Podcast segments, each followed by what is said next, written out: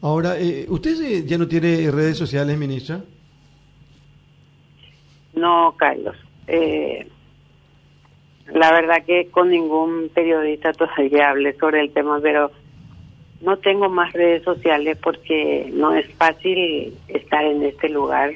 O sabes, siempre comentamos en privado, eh, en las veces en los cortes cuando tuvimos algún tipo de, de entrevista, etcétera, y entonces eh, preferí cerrarlo también por seguridad para proteger también a mi familia y para proteger también el trabajo de la Senat, porque cualquier situación por la que yo pueda pasar eh, puede influir también en el trabajo, ¿verdad? Entonces por eso he cerrado mis redes, lamentablemente porque soy una persona a quien le gusta estar informada en todo momento. Y eh, también tenemos el caso de los eh, de, de, fotos, por ejemplo, con personas que en algún momento puedan estar en el circuito o en este último caso, por ejemplo, nosotros como Senat habíamos firmado eh, un acuerdo para trabajar en prevención de drogas, eh, trabajar en consultorio eh, para ayudar a los a las personas que necesitaban dentro del ámbito de la cooperativa San Cristóbal, por ejemplo, así como firmamos con varias cooperativas y con varias instituciones como el Rotary, Cámara Junior, etcétera. Y surge ahora que eh, el principal, eh, o sea, la persona que fue detenida ayer era el presidente de la cooperativa.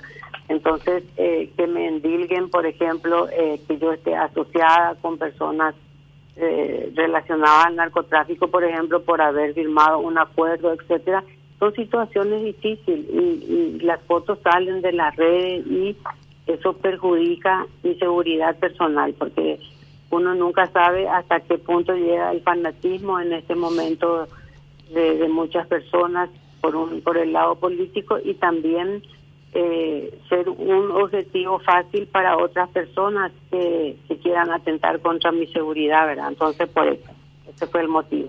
Claro, entiendo perfectamente. Aparte, eh, la gente escribe, escribe eh, y supongo que el tema de Arnaldo Yucio, ministro del Interior también, y aquel operativo TURF que se hizo en el Paraná Country Club, de una u otra manera había gente que hasta exigía que usted se vaya de la Senada a consecuencia de lo que pasó. Sí, Carlos, y en ese sentido, mira, eh, yo sentí mucho porque me trataron en algún momento de secretaria, por ejemplo, y solo por el hecho de ser mujer.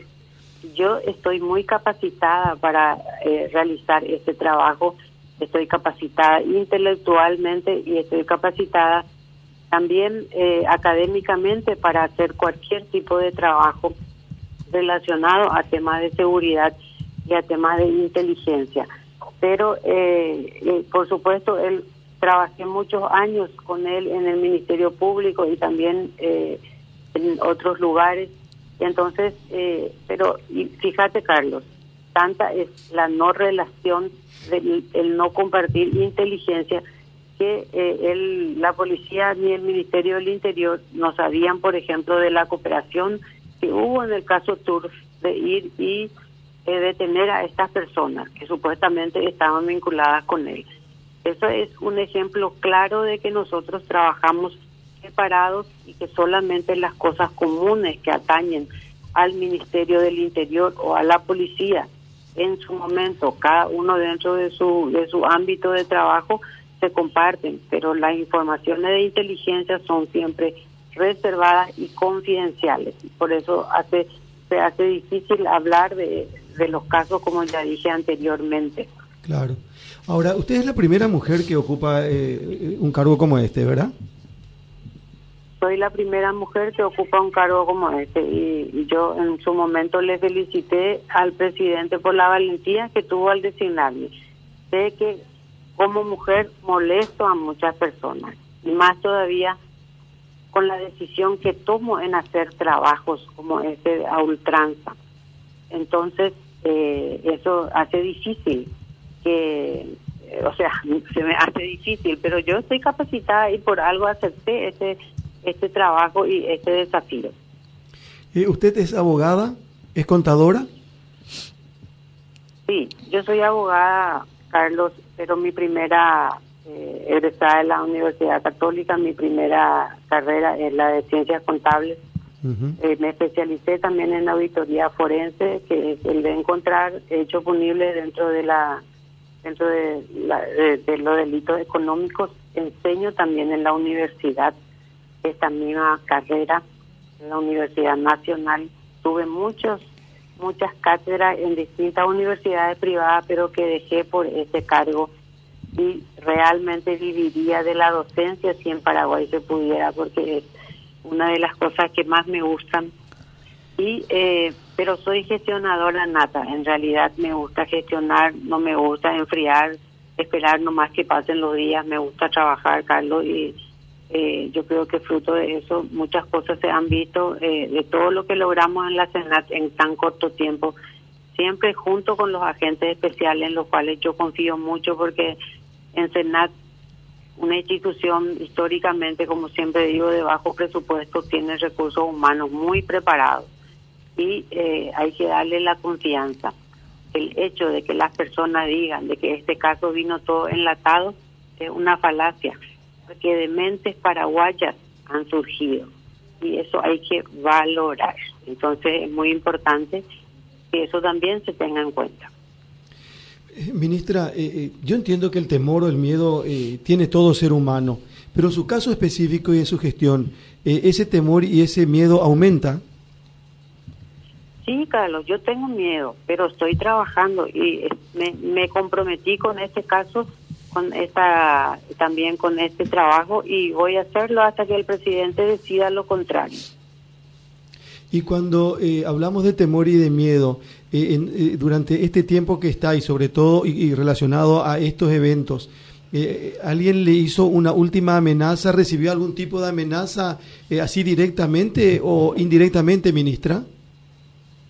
Y eso yo me lo guardo para conversé ya con mi equipo de seguridad. eso eso guardo yo en nuestro ámbito de trabajo, Carlos. Me está haciendo un interrogatorio tipo psicólogo. O sea, que ligué, un sujetate de parte de la ministra. me estás interrogando, lo que quiero saber es si eh, tu método es abierto o cerrado, porque existen distintas técnicas de interrogatorio. No, pero en realidad que mi intención en particular es valorar la ministra. Eh, eh, no es fácil y sobre todo cuando se descalifica permanentemente a, las personas y a las funciones. Yo creo que algunos se descalifican solo, ¿verdad? Pero eh, decir, por ejemplo, que, que la Senat hace este operativo simplemente porque se le obligó desde la DEA o desde Europol, yo particularmente no creo que sea así, ministra. Y, y no es así, Carlos. hay que ser sincero. Esto empezó hace bastante tiempo y por supuesto, eh, se inició dentro de, de CIUSENAT, que es el programa que tiene la DEA en Paraguay.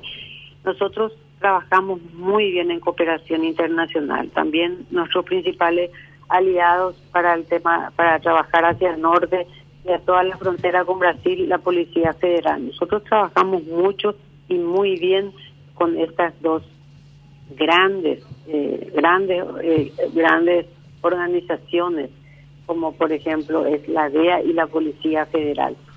Eh, pero nosotros también tenemos lo nuestro. Nosotros tenemos agentes de Senat trabajando en el Brasil, en Loraima, en Río, en, en las fronteras, eh, haciendo casos eh, a la par cualquier policía federal, así como nosotros también tenemos aquí en Paraguay enlaces de la Policía Federal trabajando con nosotros, que está escrito en un convenio de cooperación bilateral. Y lo mismo con la DEA, nuestros agentes se van a Cuántico a capacitarse y reciben permanentemente visitas de, de, capacitadores y están permanentemente, eh, disculpen, eh, se repita mucho, eh, trabajando con ellos. O sea, nosotros estamos preparados, estamos preparados para hacer todo tipo de trabajo. Necesitamos un poco más de tecnología, como siempre digo, y por sobre todas las cosas, de la confianza de la ciudadanía. Nosotros queremos ganarnos la confianza de la ciudadanía y queremos trabajar, porque SENAP también tiene otro brazo muy importante que es la prevención.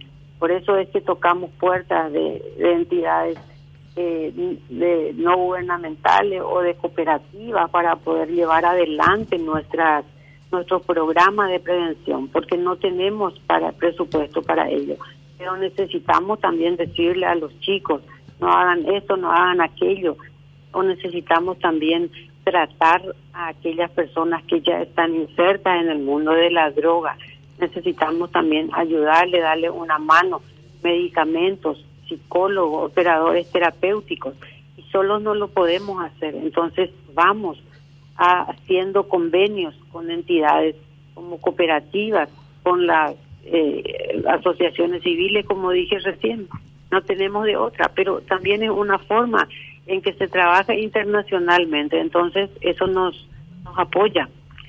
Y eh, pero eh, hoy en día, eh, como dice un conocido mío de la posverdad, es muy difícil porque eh, cualquier situación que surja luego le endilgan a la institución.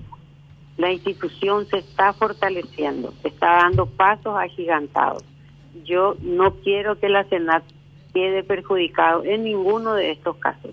Si es que la persona, o sea, mi persona, va a perjudicar la institucionalidad que estamos en este momento trabajando y que estamos obteniendo, bueno, se le cambia al ministro, ¿verdad? O a la ministra en este caso, pero hay que respetar a Senat como institución, porque eso es lo que en este momento nosotros queremos hacer. Queremos que Senat tenga el respeto y la confianza de la ciudadanía. Ministra, eh, ¿se filtran informaciones desde la Senat? No puedo decir eso, Carlos. no puedo yo decir eso porque no tengo ninguna prueba. Correcto. Pero si lo hubiere, entonces esa persona también tienen que pensarlo mejor porque filtrar información de Senat es patear contra tu propia olla. Ahora por lo menos tienen ya una ley por la cual luchar hace un año y tres meses que tenemos una ley. Estamos empezando a caminar con esa ley. Y patear por su propia olla yo no creo que los agentes hagan. Por eso no creo que ellos filtren ninguna información y si lo hacen, sabes muy bien, Carlos, que la responsabilidad es personal y eso ellos tienen que eh, hacerse cargo de eso. Acá me, me dicen que eh, usted le dio vehículos a el ministro del Interior, no tiene nada que ver la Senada con el vehículo eh, eh, Senavico le dio al Ministerio del Interior. Hago nomás una aclaración porque se mezcla todo esto, ministra. Y, y con esto... la verdad que nosotros el 90% de lo que tiene Senavico es incautado por Senat y Senavico es el que define por medio de su de, los convenios y también eh, de los acuerdos a que llegan con las demás instituciones a entregarle provisoriamente el uso. Eh, pero sí, el 90% de lo que incauta la Senat se le entrega a Senavico, pero pasa primero es el Ministerio Público el que pone a disposición de Senavico, porque siempre no hay que olvidar que ellos son los que eh, realmente eh, dirigen todo proceso penal. Y, no somos nosotros los que entregamos, Carlos, es otra institución. Eso tiene que entender también la gente. No, no, no, no es que se deciden tan fácilmente las cosas. Existen también altos administrativos que cumplir. Entonces, no es Senat la que entrega los vehículos. Ministra, ¿tenemos operativo a ultranza PI para rato? Sí, tenemos todavía para tenemos para un buen rato todavía. Hoy a lo mejor tenemos algunos operativos y, y así sucesivamente. Muchos ya serán administrativos seguramente para tomar posesión de los bienes, pero sí todavía eh, hay bastante trabajo por hacer. Le agradezco muchísimo, le agradecemos muchísimo, ministra Zully Rolón, por compartir con nosotros esta mañana, muy amable, muy gentil y mucha fuerza, mucho coraje. Gracias, Carlos, y siempre a las órdenes.